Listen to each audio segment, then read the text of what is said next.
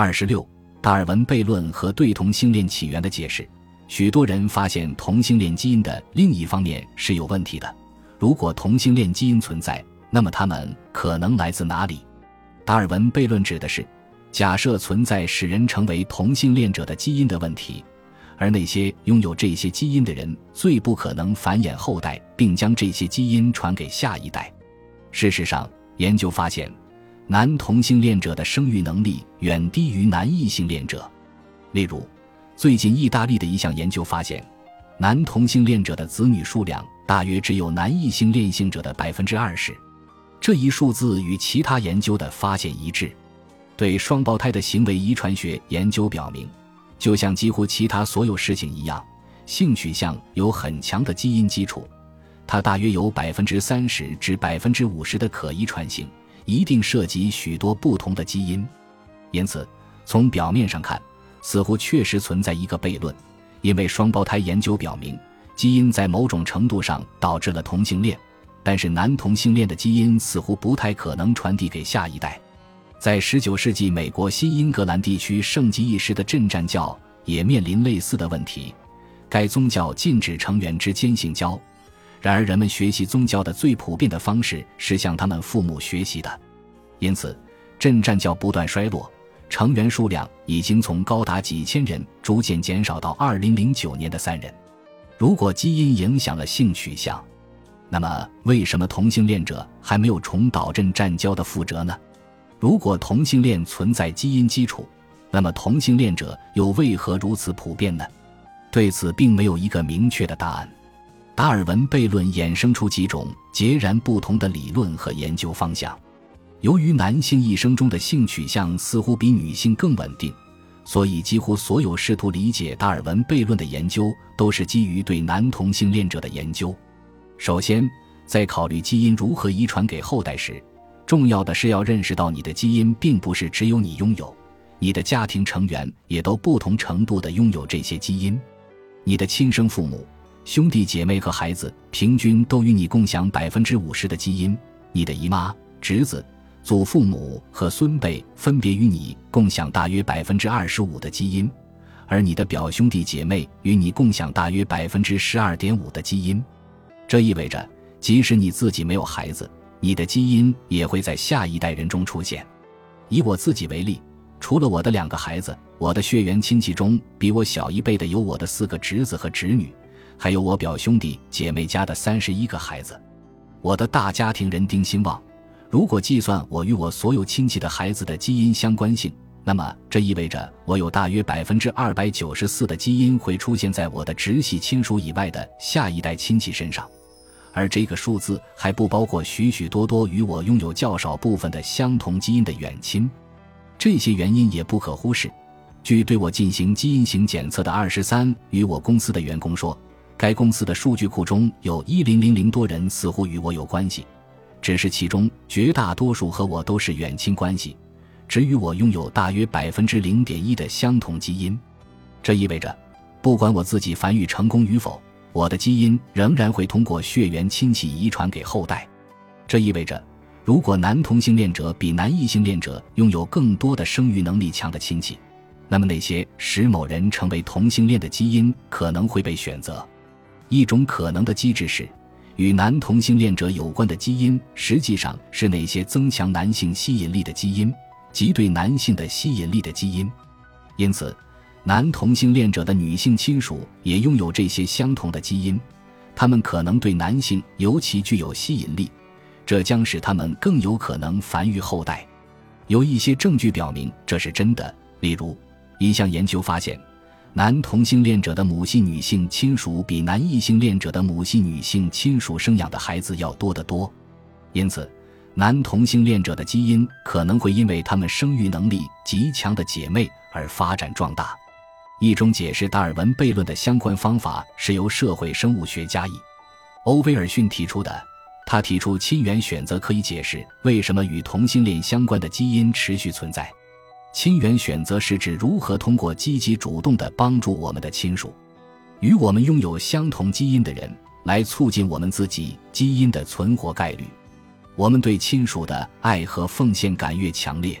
我们就会付出越多的资源和努力来帮助我们的亲属生存，我们的基因就越有可能成功的传递给下一代。从直觉上看，人们更有动力去帮助自己的亲戚，而不是帮助那些没有血缘关系的人。例如，卡内基英雄基金委员会将那些冒着生命危险帮助拯救他人的人授予勋章，但他们授予勋章的一个要求是。被拯救的人不能是救助者的直系亲属。虽然拯救一名家庭成员可能值得赞扬，但这并不是英雄行为。根据亲缘选择的逻辑，这是应该做的。因此，与男异性恋相比，也许男同性恋者更愿意帮助他们的侄子和侄女，从而为他们亲属的基因的存活做出贡献。二十一世纪的西方社会可能并不是寻找支持这个假说的最佳场所。因为现代科技和社会福利制度已经让人们很少依靠叔叔来满足生存的需求。然而，至少在太平洋的萨摩亚群岛上的一种现存文化中有确凿的证据表明，一群生物学意义上的男性被称为男性同性恋者。他们确实比男异性恋萨摩亚人对侄子和侄女更关爱，他们会帮助照看孩子，愿意提供医疗保健和教育方面的资助。如果这些结果也适用于世界各地的其他人口，那么亲缘选择假说就有助于解释达尔文悖论。这些基因不仅会让男人在性取向上喜欢其他男人，还会让他们更乐于照顾自己的侄子和侄女。当然，只有在男同性恋者有很多侄子和侄女的情况下，亲缘选择假说才会有助于解释性取向的问题。如果身边没有很多侄子或侄女，那么，即使你拥有了让你愿意照顾兄弟姐妹的孩子的基因，拥有这种基因的选择性优势也会很少。事实证明，男同性恋者通常有很多侄子和侄女，但这其中的一个生物学机制并不是遗传性的。相反，这是对母亲免疫系统的反应。当女性怀上儿子时，他们会产生一些反男性抗体，这是对与 Y 染色体相关的男性特异性抗原的免疫反应。这种免疫反应发生在后来生出的男性婴儿身上，这样后来出生的儿子就会在子宫里沐浴于这种抗体中。有些人认为这种抗体可能会影响他们后来的性取向。事实上，有大量的证据表明，家里有很多哥哥的男性更有可能是同性恋者。精神病学家雷布兰查德发现，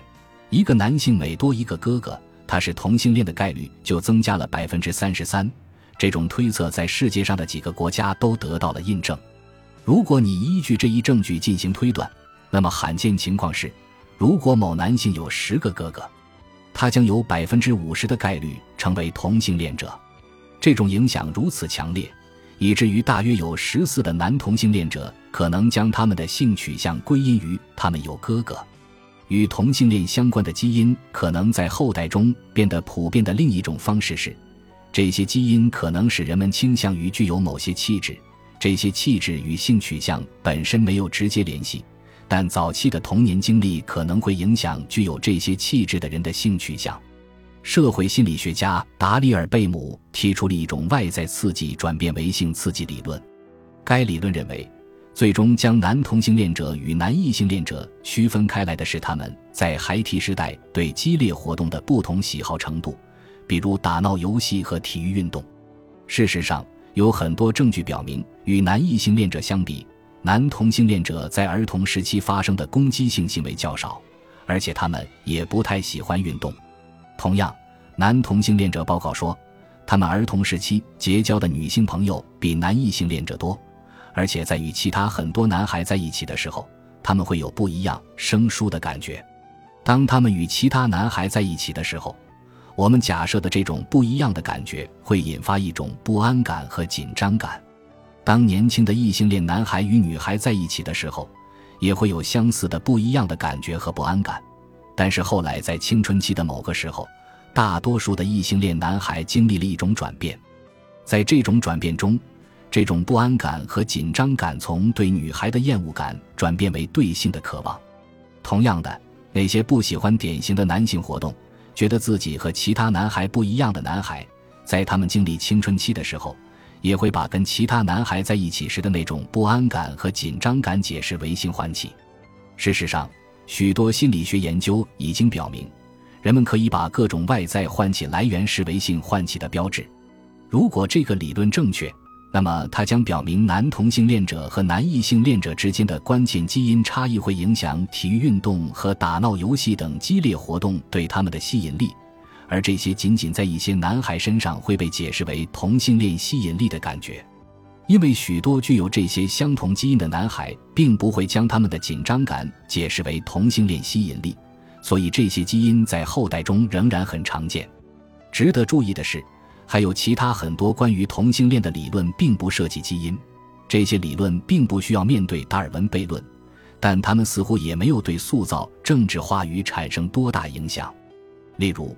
关于同性恋的一个关键的精神分析理论是。男同性恋者的母亲大多控制欲极强，令人压抑的透不过气来。他们的行为常常对他们充满诱惑，而他们的父亲则一直对他们冷漠不友善。尽管个人显然无法改变自己的父母或童年，但是这些精神分析的论点并没有让人们对男同性恋者持有更宽容的态度。只有基因的争论才会对反同性恋偏见产生如此巨大的影响。因为只有基因表明了性取向的潜在本质。